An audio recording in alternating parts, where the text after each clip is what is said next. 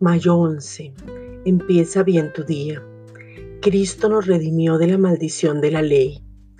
Cristo vino como el único sustituto que pudo cumplir la ley. Un sustituto es alguien que hace las veces de otro.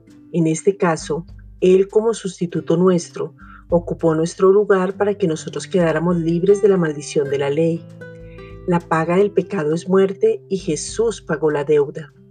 Gálatas 3, versículos 13 al 14. Cristo nos redimió de la maldición de la ley, hecho por nosotros maldición, porque está escrito, maldito todo el que es colgado en un madero, para que en Cristo Jesús la bendición de Abraham alcanzase a los gentiles, a fin de que por la fe recibiésemos la promesa del Espíritu. La ley vino para que saliera a luz el pecado, y el enfoque era mostrar la incapacidad del ser humano era una unidad, pero ahora estamos muertos al pecado.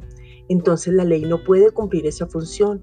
Ya no lo puede hacer porque Cristo vino como el único sustituto y cumplió toda la ley para que usted y yo quedáramos completamente libres.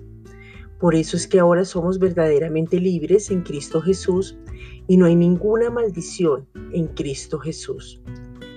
Esta es una reflexión dada por la Iglesia Gracia y Justicia.